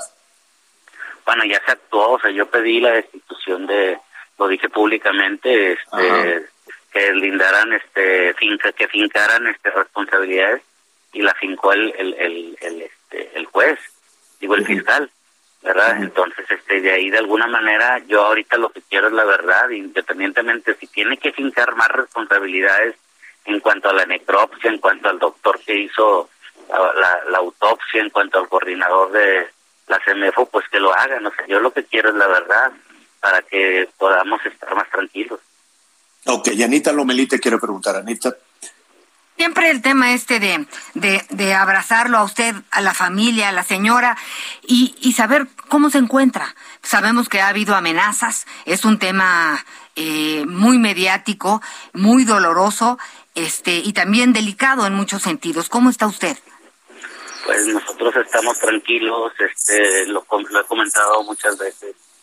Este, pues no, no, no tenemos miedo, este ya traemos seguridad por parte del gobierno del estado siempre le hemos traído este pero de alguna manera estamos tranquilos porque pues queremos saber la verdad o sea queremos saber qué fue lo que pasó eh, quién le hizo esto.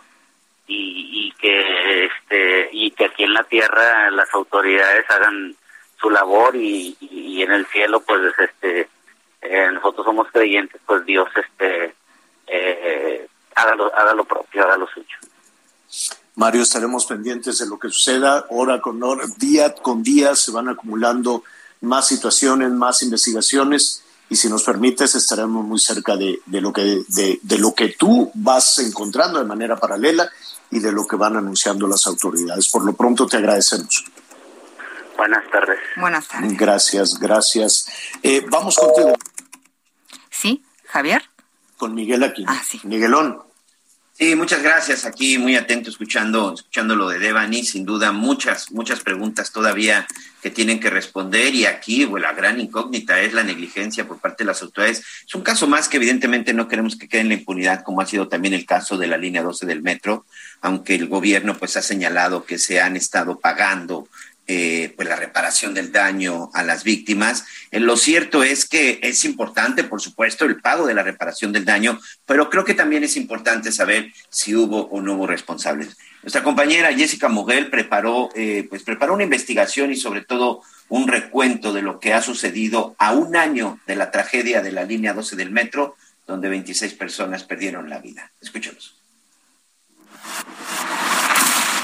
La línea es una línea segura, segura para los usuarios, para los trabajadores y para la integridad de las instalaciones. Para que no vuelva a ocurrir. Nunca más, nunca más. Eso lo podemos eh, garantizar.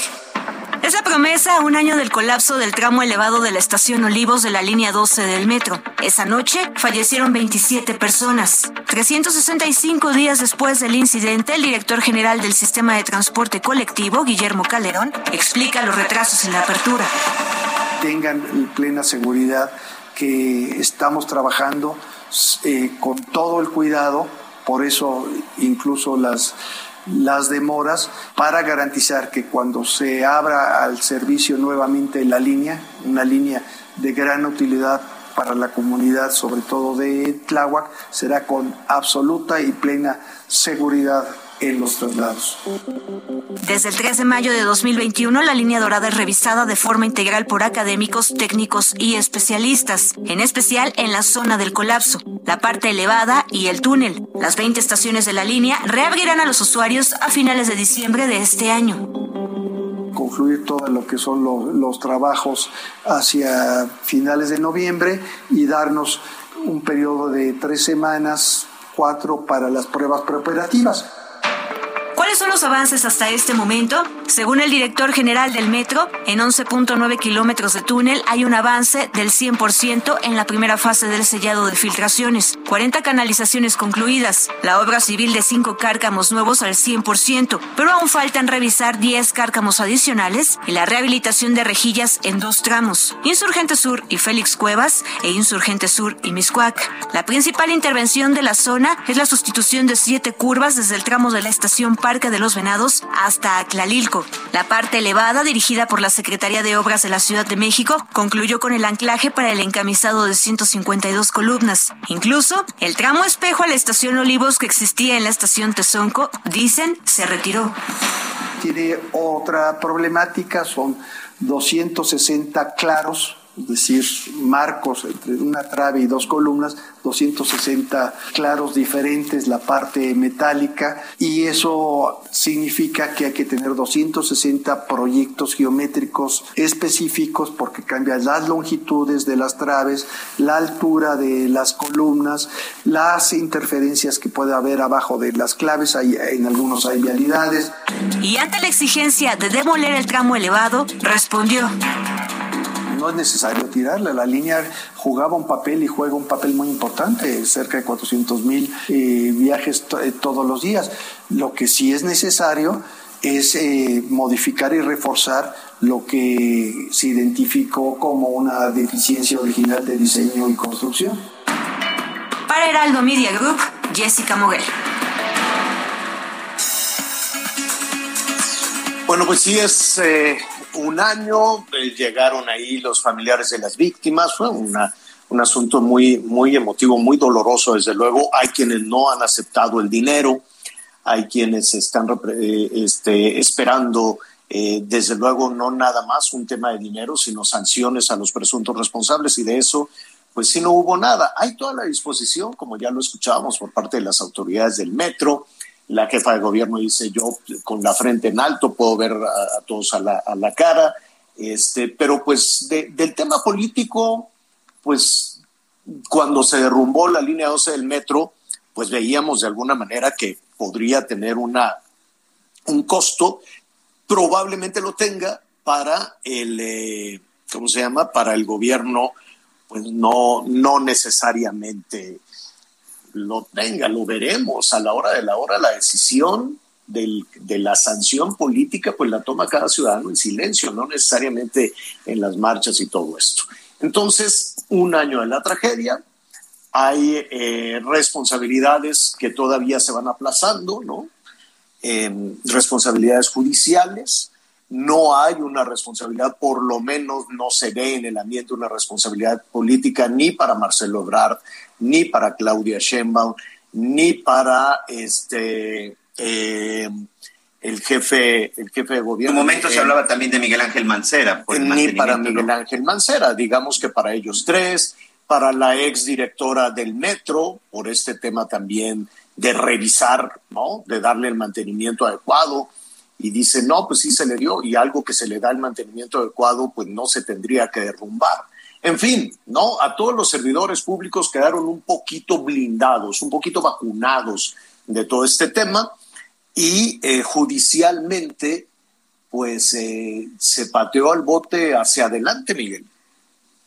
Sí, así es. Ayer, ayer precisamente la Fiscalía de la Ciudad de México comentaba que para ellos el trabajo más importante ha sido la reparación del daño, la atención a las víctimas, que por supuesto estamos completamente de acuerdo y que apenas ayer se iban a iniciar ya eh, las carpetas de investigación y las solicitudes de, órdenes de aprehensión en contra de 10 eh, presuntos responsables. No sabemos los niveles, no sabemos exactamente qué sucedió. Yo creo que sí debe de haber responsables, yo creo que sí debe de haber eh, servidores públicos en determinado momento que deben de ser llevados al banquillo de los acusados y en determinado momento sí Alguien debe responder, Javier. No fue una cuestión de la naturaleza lo que sucedió hace, exacto una, hace exactamente un año en la línea 12 del metro. Creo que sí debe de haber responsables y debe de quedar como ejemplo para que una situación así no se vuelva a repetir. Hoy precisamente en la zona de Tláhuac.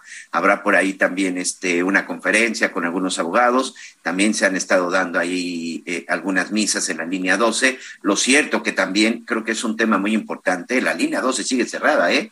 Miles, miles de personas que estaban conectándose con el oriente hacia el centro de México hoy siguen con este problema y vaya que es un problema importante la, la falta de la, la falta de movilidad en esta zona de Tláhuac porque precisamente con la construcción de la línea, de la línea 12, muchas de estas eh, eh, tramos de esta importante avenida, pues se recortó y es imposible que los camiones puedan circular de una manera sencilla. Bueno, pero por lo pronto hay una, eh, digamos que hay un, pues vaya, no hay nada que pueda suplir el dolor que vivieron todas estas familias por las víctimas o las personas que quedaron impedidas. Hay ya una, un, un, tema que no todo, creo que el 90% de las personas afectadas han aceptado el dinero, hay otras personas que no.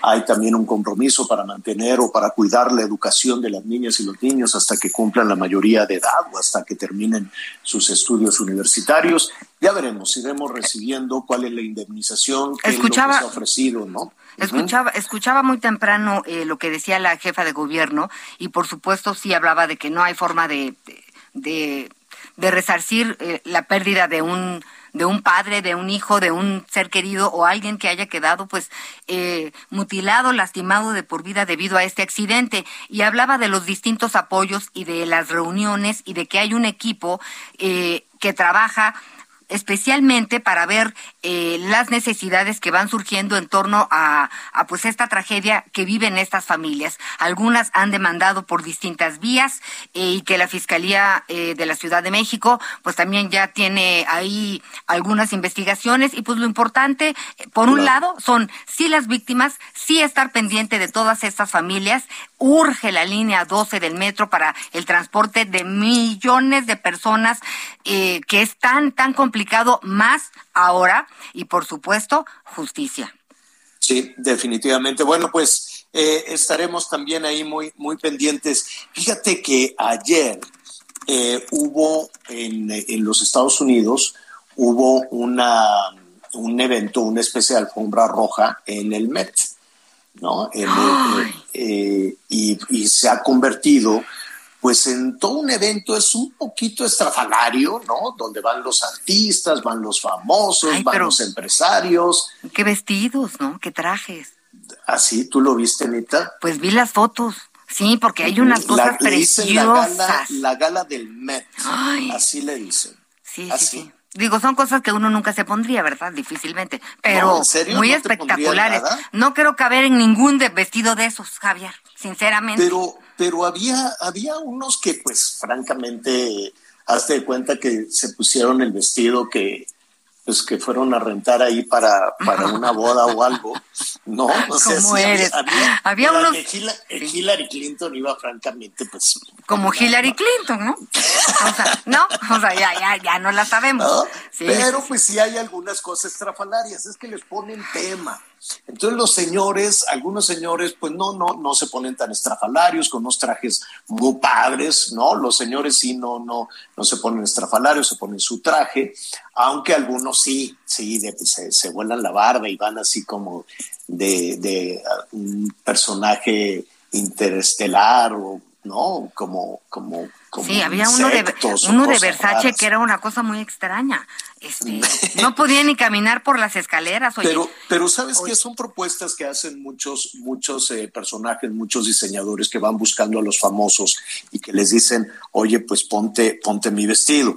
Por ejemplo, Kim este, Kardashian.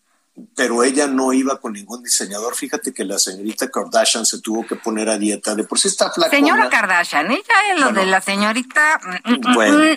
la señora bueno. Kardashian. La, la señora Kardashian, que tiene un cuerpazo y todo, este, bueno, te- te- es Un, un, un cuerpazo prefabricado, dirían las demás. Está bien, muy bien. Anita, Bueno, como bueno, que bueno. no te cae bien, como que no te cae bien. ¿eh? No, no, no, no, no. Dije lo que estaban pensando muchas personas, pero sí tiene un Envidiosa. cuerpazo bruto. Eso sí. Mira, la ya que retomaste ese tema, ella pues sí la- va con algunos diseñadores que la utilizan un poco, no la utilizan eh, la, como un un maniquí, ¿no? Ajá. Para ir viendo ahí este, todas las, las tendencias de la moda, pero ella se puso un vestido de Marilyn Monroe, Sí, qué lista, ¿no? se puso, no sé cómo lo consiguió, El mismo Pero- vestido que usó Marilyn Monroe cuando cantó las mañanitas a John F. Kennedy. Ese vestido ese valuado en de 5 Happy Birthday to millones de dólares. Eh, no sé dónde está, no sé si es de ella o se lo prestaron. No, se lo tiene que haber o se lo prestó el museo, ¿no? Porque también el museo tiene toda esta, toda esta exposición, lo vamos a investigar. Pero entonces no le, no le cerraba, sobre todo porque es un poquito caderoncita. Entonces, este, no le, no le cerraba y luego ya le cerró y luego ya desfiló. Este, hubo de todo. Eisa González, esta actriz mexicana, iba espectacular, iba guapísima también. No sé quién, quién le hizo su, su, su vestido. Me, me faltaron más mexicanos. Iba nada más a esa. Eh, Salma siempre está ahí espectacular. Este, hubieran invitado a Derbez, que ahorita está de moda en Hollywood, ¿no? Sí. Hubieran invitado a algunos algunos personajes. Estuvo Elon Musk, este, que acaba de comprar Twitter. Sí, que, que, está como que desubicado, ¿no? Sus chistes no tienen gracia. O sea, lo veo como que pero Pues, pues imagínate, cuenta un chiste y si no se ríen ahí en su negocio, pues, pues imagínate. se caen las acciones. Sí, sí, sí, pero yo decía que horror.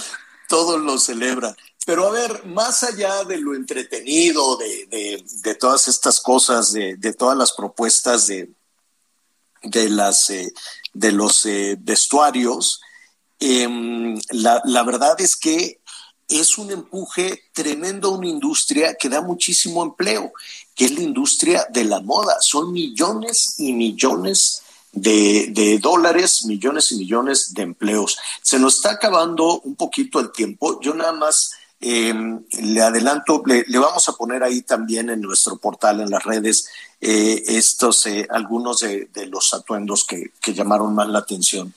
Pero atrás de cada atuendo hay una industria de novela. Hay una industria con espionaje, una industria de grandes inversiones, una industria de millones de, dólares que estuvo muy afectada con la pandemia. Me decían los directivos de Dolce Gabbana, por ejemplo, y antes de irnos al corte, que pues ellos con la pandemia, pues la gente encerrada, las tiendas pues estaban cerradas, experimentaron mucho en línea y este pues tuvieron muchas pérdidas. ¿Sabes con qué ganaron eh, Anita Miguel? en, dónde, en dónde ganaron, dónde, tuvieron su tienda de mayor venta en el mundo. ¿Dónde? En el mundo. ¿En dónde? ¿Dónde te imaginas, Anita? ¿Tú dónde te crees, Miguel? ¿Por qué no lo decimos después del corte? ¿Qué opinan? Bueno, después A ver, porque ahí viene la guitarra. En medio de la pandemia, Yo ya voy a apuntar. ¿Cuál fue la tienda ¿A dónde están los marca de lujo que más vendió en el mundo? Vamos a hacer una pausa y regresamos. Porque yo soy lo que quiero ser, sin aparentar. Yo soy esa mujer. Y hasta el día de hoy no ha nacido persona que me pueda quitar la corona. Y así seguiré. Porque yo soy lo que quiero ser, dispuesta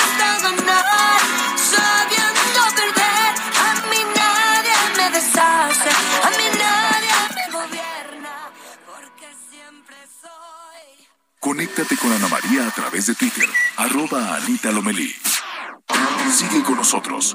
Volvemos con más noticias. Antes que los demás. Todavía hay más información. Continuamos. Lo mejor de México está en Soriana. Aprovecha que el limón con semilla está a 29.80 el kilo o el aguacate Hass a 69.80 el kilo y la cebolla blanca a solo 19.80 el kilo. Martes y miércoles del campo de Soriana. Solo 3 y 4 de mayo. Aplican restricciones. Válido en Hiper y Super. Muchas gracias. Continuamos con más información y en algo que no le gustó mucho al presidente Andrés Manuel López Obrador el juzgado primero de distrito en Yucatán concedió una suspensión, una nueva suspensión provisional a la Asociación Defendiendo el Derecho a un Medio Ambiente Sano, la cual paraliza de manera total y de manera indefinida las obras del tramo 5 del tren Maya, este precisamente que se encuentra en la zona de Quintana Roo. Con esto vamos a hacer un recorrido por el interior de la República.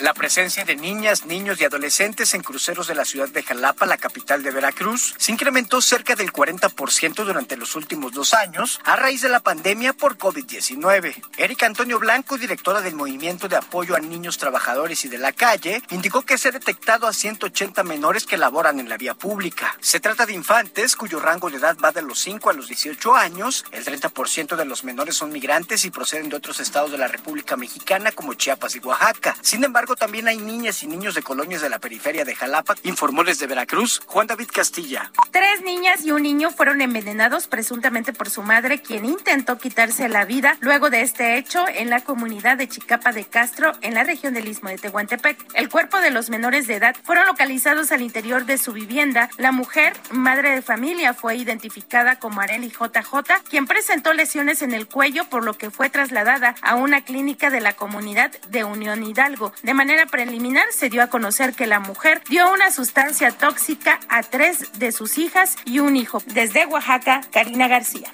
El gobernador de Coahuila, Miguel Riquelme Solís, contestó al secretario de Relaciones Exteriores, Marcelo Ebrard, quien el fin de semana señaló que los mandatarios estatales fronterizos fueron extorsionados por Greg Abbott, gobernador de Texas, para blindar la frontera contra migrantes como condición para suspender las inspecciones exhaustivas a vehículos de carga. Riquelme respondió que lo que en realidad ocurrió es que los gobernadores de la frontera tuvieron que arreglar lo que no arregló el gobierno federal, pues dijo que la migración es facultad de la federación. Señaló que ante la urgencia fue necesario que los gobernadores negociaran directamente para desbloquear el tráfico comercial hacia Texas. Alejandro Montenegro, desde Coahuila. Con el objetivo de contribuir a la difusión y conocimiento de los derechos humanos, en particular los referentes a la libertad de expresión, la Universidad Nacional Autónoma de México y el Heraldo Media Group firmaron un acuerdo para que a través de los espacios de este medio se promueva el entendimiento de la ley y su relación con una vida digna. El material contará con la participación de especialistas de la máxima casa de estudios para impulsar el derecho y los mecanismos de defensa a través de las emisiones de radio y televisión, al igual que artículos y entrevistas en el medio impreso. Asimismo, la UNAM facilitará que haya mesas de discusión y de análisis, así como la creación de eventos académicos alrededor de ello. Informó Liz Carmona.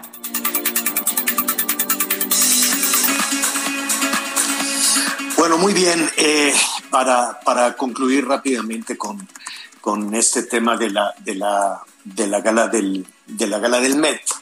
Este, pues sí, efectivamente, Anita Miguel es, es un aparador enorme para la industria de la moda que genera muchísimos empleos, pero también hay una parte de crítica muy severa que tiene que ver con lo que, que, es una industria altamente contaminante, sobre todo en algún, hacia algunos países de, de Asia o de África, donde se destruyen toneladas y toneladas de eh, productos que no necesariamente se, se utilizan.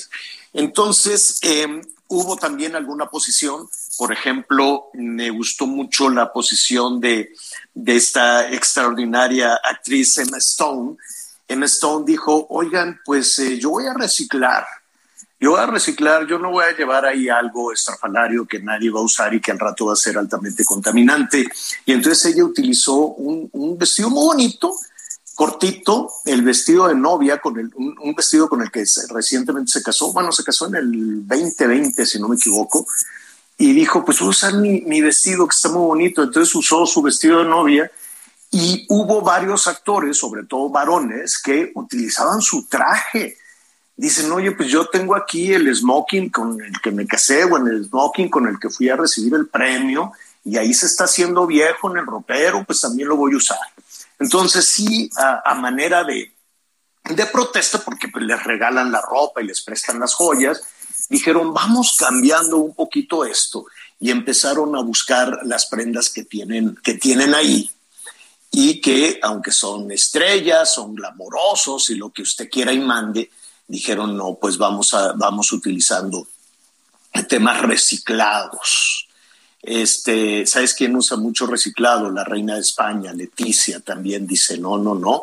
Y este, ¿cómo se llama? Eh, eh, la, la eh, algunos integrantes de la realeza empiezan también con este tema, con esta moda, y hay que atenderlo, hay que seguirlo, porque eso, esta parte de no atender lo que significa, qué bueno que se generan empleos, qué bueno que se mueve la economía, pero pues también hay un tema altamente contaminante que ya mañana le voy a explicar por qué la ropa puede convertirse en un asunto tan, contaminante. Sí, Anita. Y fíjate también que cada vez hay más eh, tiendas de segunda mano que, digo, eh, tú entregas tu ropa en excelente estado, ¿no? Por supuesto limpio, con todos los botones bien planchado. O sea, como a ti te gustaría que te entregaran tu ropa y una de dos, o la inter vas cada 15 días y puedes intercambiar, oye, a mí me gusta esta esta playerita, oye, yo este vestidito, entonces a veces puedes intercambiar prendas o comprar de segunda mano que te sale pues 80% mucho más barato.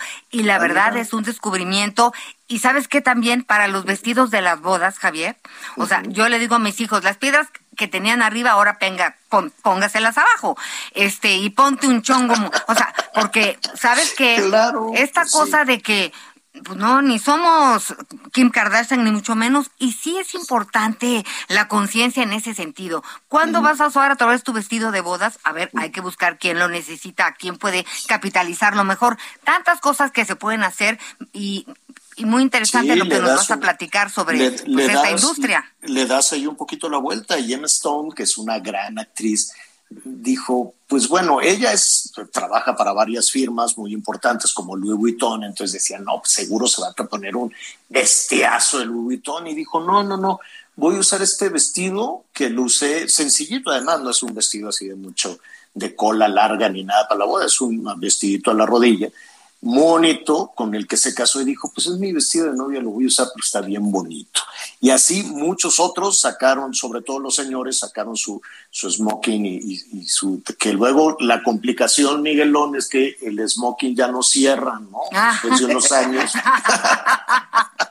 No, y si es, y si es este smoking o algunos que también vi que llegaron con frac, que también tienes que usar chaleco, es más, es más complicado. Oye, pero al principio, la verdad es que ayer estábamos aquí en casa viendo precisamente esta gala del Met cuando veíamos Emma Stone. Mis hijas, mis hijas hicieron un buen comentario de ella, que se veía muy linda, y una de ellas Sí. me decía, pero ojo, eh, fue el vestido que utilizó este como del after party después de la boda, no es el Ah, vestido con bueno, ese caso, por sino que eso, pero pues para es el de la boda, pues. o sea, Exacto, pero, pero aquí lo interesante es que de manera inmediata, incluso los mismos eh, del canal de televisión, que era un canal americano que veíamos, inmediatamente la criticaron y se le lanzaron, ¿eh? De que Ah, sí. no había entendido el concepto y que Ah, no sé qué, y ¿qué- que qué iba a ser la qué- peor ¿Cuál vestida, concepto? pero, pero qué interesante lo, Ay, que, qué horror. lo que comentan del reciclaje. Ah, sí, eso es muy importante. Y bueno, ya para, para cerrar, este, sí me llamó la atención que estos directivos de una empresa este, tan importante, una empresa multinacional,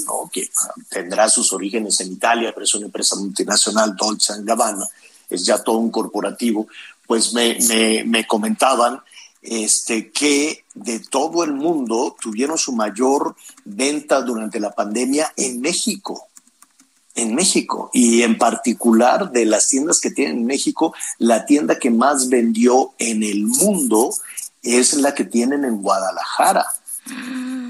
Este, Ándale. dicen, en Guadalajara no pararon con toda la pandemia, vendíamos y vendíamos mucho en línea, de- de- de- definitivamente. No, yo a mis Pero hijas sí les puse Durex en el dedo.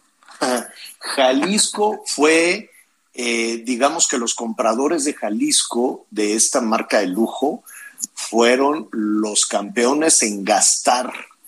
Eh, bueno, puede haber muchísimas aristas que nos digan nuestros amigos que nos escuchan en Jalisco. ¿Y sabes qué fue lo que más vendieron? Tenis, no playera, no pantalones, no vestidos, no joyería. Tenis era lo que México demandaba y pedía y pedía y pedía. Yo no sé, este tema, a los mexicanos nos encantan los tenis y, y yo creo que, pues no sé, hay, hay deportistas, hay este, políticos, hay hijos de políticos que les encanta andar presumiendo eh, lo- los tenis caros, pero es un fenómeno muy mexicano, es un tema muy, muy, muy, muy mexicano, muy sudamericano tal vez. Pero, Pero, bueno, este, mañana pues, vamos a hablar de ese tema, dijiste, porque ya está el entrevistado. Ah, ya, ya. Ah, es cierto. Estamos bueno, listos. a ver, perdón, luego nos vamos aquí con estos temas. Y ya que estamos hablando de, este, de las tendencias de los precios, de lo que significa también eh, la, industria textil en empleos, bueno, hablábamos hace unos momentos que la industria de la construcción eh, es uno de los pilares fundamentales. Ahorita está de capa caída, muy de capa caída, este, pero es sí o sí uno de los grandes detonadores de empleo en diversas áreas. Desafortunadamente, mucho de las obras de infraestructura que se están desarrollando no han convidado a las empresas constructoras, ¿no? Todo ha quedado en manos de, del gobierno, en manos del ejército, y sí, hay proveedores, desde luego que hay algunos proveedores y por ahí hay una, hay una eh, descarga importante de, de dinero y de empleo, pero desde el 18, la caída del 19, eh, eh, en un porcentaje muy importante en la construcción y luego los temas de la pandemia y ahora los temas de inflación, pues han ido de golpe en golpe hacia la industria de la construcción. Pero quien sabe de todo esto es Alberto Moreno Gómez, Él es eh, presidente de la Cámara Nacional de la Industria de Desarrollo y Promoción de la Vivienda, que me da muchísimo gusto saludar. ¿Cómo estás, Alberto? Muy buenas tardes. Muy bien, Javier, muy buenas tardes. Gracias. independientemente de, la caída que se ha registrado eh, a partir del 19 y después en el 20 con, con este tema de la pandemia 2021, ¿cierto? algo de desconcierto y de replantear muchos de los proyectos eh, de, construcción, pues ahora viene eh, todo un retraso en los suministros y un aumento de precios que eh, al parecer es considerable. ¿Cómo ves tú este panorama? Pues mira, es un panorama complicado, sí. Nosotros veníamos de años no tan malos. El 2020 y el 2021 no fueron tan malos para nosotros. Para otros sectores sí se puede hablar de la construcción de años malos, pero para el de la vivienda en particular hubo un buen desarrollo. Las casas se seguían vendiendo y gracias a Dios también se seguían construyendo. Fuimos de las industrias esenciales, entonces teníamos la posibilidad de seguir trabajando. Más sin embargo, este 2022, este inicio sí fue un año muy complicado, con un cierre también del 2021 difícil, con incrementos en la parte de suministros muy fuertes y suministros que desgraciadamente se manejan con precios internacionales, los commodities famosos, donde el concreto, el acero, el cobre, el aluminio, pues vienen con precios internacionales y difícilmente negociar estas estos incrementos sean de manera paulatina, simple y sencillamente marcan el precio y al otro día te están avisando de estos incrementos. Este impacto sí va a estar muy fuerte porque es un impacto en el que puede darse incrementos hasta, según la región, hasta un 14, 15% sobre el valor de las viviendas. Y sí puede significar que muchos de los posibles compradores no alcancen o no puedan acceder a su crédito suficiente para tener estas viviendas. Es un derecho que ellos tienen hablando y desgraciadamente a últimas fechas esta posibilidad se ha ido mermada por estos incrementos tanto en la parte de los precios de los materiales como también en la en la parte de las tasas de interés, ¿no? Que también ha sido afectado directamente proporcional en esta en esta vertiente que es la vivienda. ¿Qué pasaría? Eh, vamos a poner Alberto un caso un caso hipotético alguien que tiene ya el compromiso de compra de una vivienda que alguna empresa desarrollador está construyendo eh, pero viene todo este incremento en los precios que nos señalas. No, bueno, no pasaría nada porque nosotros respetaríamos los contratos y las promesas de compra, ¿no? Si ellos acordamos un precio, en el precio nos quedamos aunque vengan los incrementos que vengan, ¿no? Nosotros sabemos respetar estos contratos y sabemos sobre todo eh, hacerles eh, el beneficio al cliente de acuerdo a lo que se pactó. Nosotros nos preocupan no tanto los clientes que acordamos, sino los clientes en un futuro. Vienen incrementos que se siguen dando y bueno, estamos trabajando junto con eh, las cadenas de valor para ver la manera de, eh, de ver eh, atacado estas posibilidades, ver la manera de que seamos disruptivos y buscar opciones porque si es un hecho, si de cuando que la vivienda ha tenido un incremento muy fuerte y podemos salir del mercado en muchos de los nichos. Y el que más me preocupa es el dicho de para la gente de menores ingresos, donde hay mucha demanda, más no mucha oferta, ¿no? Así es, tienes toda la razón. En, en el tema de los materiales, de los insumos, ¿en, dónde, en, en cuál de, de ellos se han disparado más los precios? No, sin duda en el acero. El acero en muchas regiones del país ha llegado a tener incrementos hasta de un 60% wow. eh, en, en, el incremento del acero, sí. Hay, hay construcciones que no llevan mucho acero porque son de las denominadas construcciones ligeras, pero por ejemplo todo lo que son edificios de, y departamentos de edificios altos son de, eh, estructuras más pesadas donde el acero es un factor importante y el incremento pegó muy fuerte en, en el costo de la misma, ¿no? Entonces, sí, sí se ve fuertemente afectado en algunas de las regiones, te repito que hasta un 14, un 15% puede haber incrementos en ellos y estás hablando de que si la casa valía dos millones de pesos, pues va a amanecer valiendo dos millones trescientos, ¿no? Entonces, sí es algo, sí es algo que impacta muy fuerte para todo aquel que quiera comprar una vivienda, ¿no? El acero, nos decían, varilla, cemento, en fin, todo este, todo, todo, todo este tipo de, de, de materiales con los cuales pues estaríamos más familiarizados, aunque hay algunos que no necesariamente conocemos los consumidores pero que también, ¿no? Esto, todos estos materiales que ahí están, pero no se ven, ¿no? Y que no estamos tan familiarizados, que seguramente han, han, aumentado también de precio. ¿Por qué? ¿Por, por, qué? Digo, eh, pueden decir que si, que, que si la guerra, que si los microconductores, que si los chips, que si China, pero ¿por qué se ha disparado de esa manera el valor de los insumos? Pues es un cúmulo de todo lo que dijiste, sí, la guerra, la logística de distribución, el consumo de otros eh, países como de China, Estados Unidos está consumiendo mucho acero en este momento, tienen una una política de, infraestructura muy ambiciosa que sacaron recientemente el presidente Biden, entonces todo esto implica que pues si lo pagan caro en otros países, pues aquí también lo van a vender caro, ¿no? Entonces, si es un cúmulo de circunstancias, con todo de que nosotros somos autosuficientes en acero, en la producción de acero, eh, pues podríamos decirlo que tendríamos que tener un valor más barato, más accesible, pero si a las acereras les dan la opción de escoger en dónde venden barato o caro, pues van a vender donde les paguen más, ¿no? Entonces nivelan los nivelan los precios y de esta forma es como se, se, se ve la circunstancia de en este material. Y son no, nada más es varilla, es alambrón, es eh, Armex, es un montón de, de insumos que se manejan dentro de la construcción que van relacionados con el acero y sí es muy importante, es de los renglones más importantes dentro de la construcción misma del acero, de la vivienda. Y eso obligará, no sé qué tanto, qué tanto se pueda replantear o reconfigurar la industria de la construcción, ¿no? Buscar, buscar nuevas alternativas, pero hay cosas que son pues imposible de sustituir, me quiero imaginar, Luis Alberto.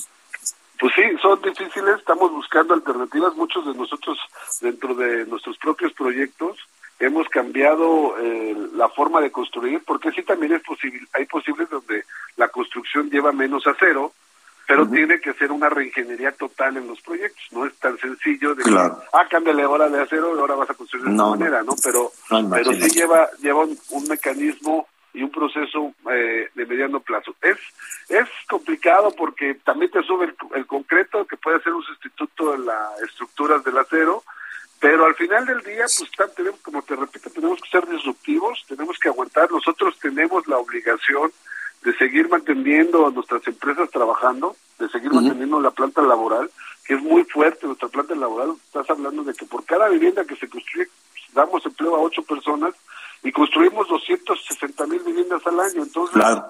es muy relevante para nosotros. Claro, Luis Alberto, un, un, un minutito más. Eh, si los precios bajan, si la situación eh, de la economía mundial, si los precios de estos insumos bajan, baja también el valor de la vivienda, el, el costo, pues, de, de una familia que quiera tener una vivienda o sube y así se queda. No, seguramente se acomodan nuevamente. Lo, lo, que queremos es trasladar el, el, beneficio de las personas. Si nosotros vemos que las cosas se atoran por el, el, incremento de los, de los materiales, van a existir dos, dos formas. O no los construyes o te esperas a que baje. Si baja, pues vamos a sacar el precio eh, de antemano que teníamos antes de todas estas problemáticas. Nosotros lo que buscamos es atenderlos, ver la manera de seguir trabajando hay proyectos que ya en marcha que quizá no tuvieron estos incrementos durante su proceso y no se van a ver reflejados estos valores en sus en sus viviendas o no se tendrían que ver reflejados porque pues de esta manera como te repito si lo haces saldrías del mercado y simple sencillamente no te lo comprarían ¿no? entonces tratamos de aguantar lo más que se pueda tratando de siempre mantener como repito nuestras plantas productivas y ver la manera tanto con otros eh, actores de este proceso que es el Infonavit, el FODIST, los bancos y algunas instituciones federales, pues ver la manera de que esto continúe y ser disruptivo para que la gente tenga el beneficio de una vivienda, ¿no? Luis Alberto Moreno Gómez Monroy, muchísimas gracias. No, gracias a ustedes. Les deseo que tengan un buen 3 de mayo, que es el día de nosotros, Ah, felicidades, por cierto, felicidades. Invítanos un taquito de barbacoa que seguramente va a haber y muy buena. Gracias, Luis Alberto. Ándele, un abrazo a todos. Gracias. Hasta luego. Él es el presidente de la Cámara Nacional de la Industria de Desarrollo y Promoción de Vivienda. Pues ojalá bajen los precios. Hay que preguntarle a Leli, Canita, ¿no?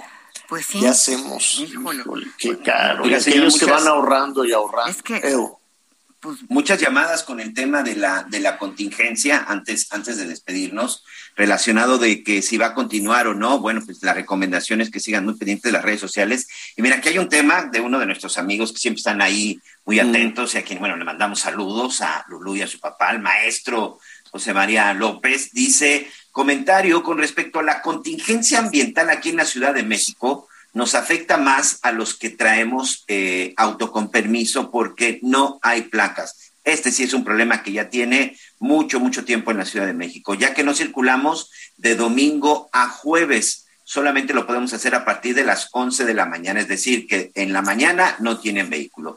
Viernes y sábados no circulan en ningún momento del día y cuando hay contingencia, tampoco. Entonces, así con el permiso, bueno, pues evidentemente el auto está parado más de la mitad del tiempo y ahorita con esto, de acuerdo con la CEMOVI, no hay placas y no hay para cuándo. Vaya problema que tiene que ver esto de los permisos, ¿eh? Qué barbaridad. Dice el subsecretario de Comunicaciones, Rogelio Jiménez Pons, que van con el decretazo, bueno, con el decreto que van a aumentar de los cinco o seis vuelos sin pasajeros que tienen a 100 vuelos.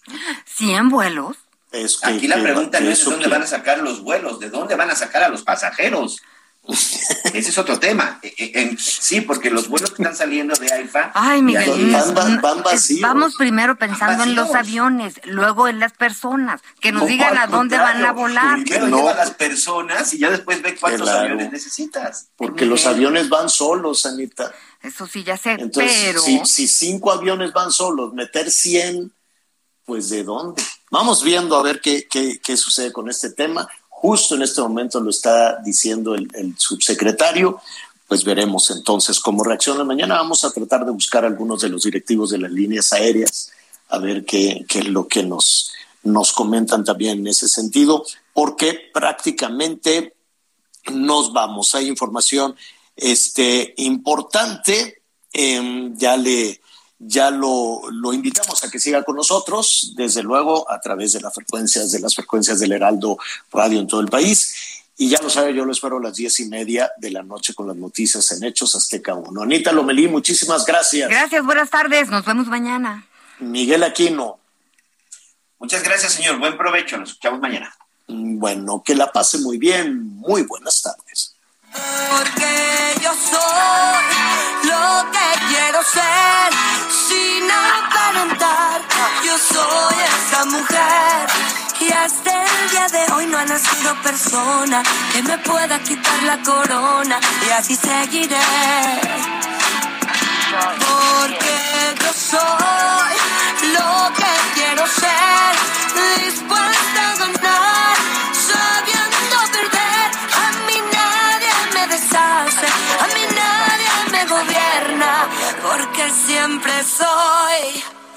la reina. Gracias por acompañarnos en Las Noticias con Javier La Torre. Ahora sí ya estás muy bien informado.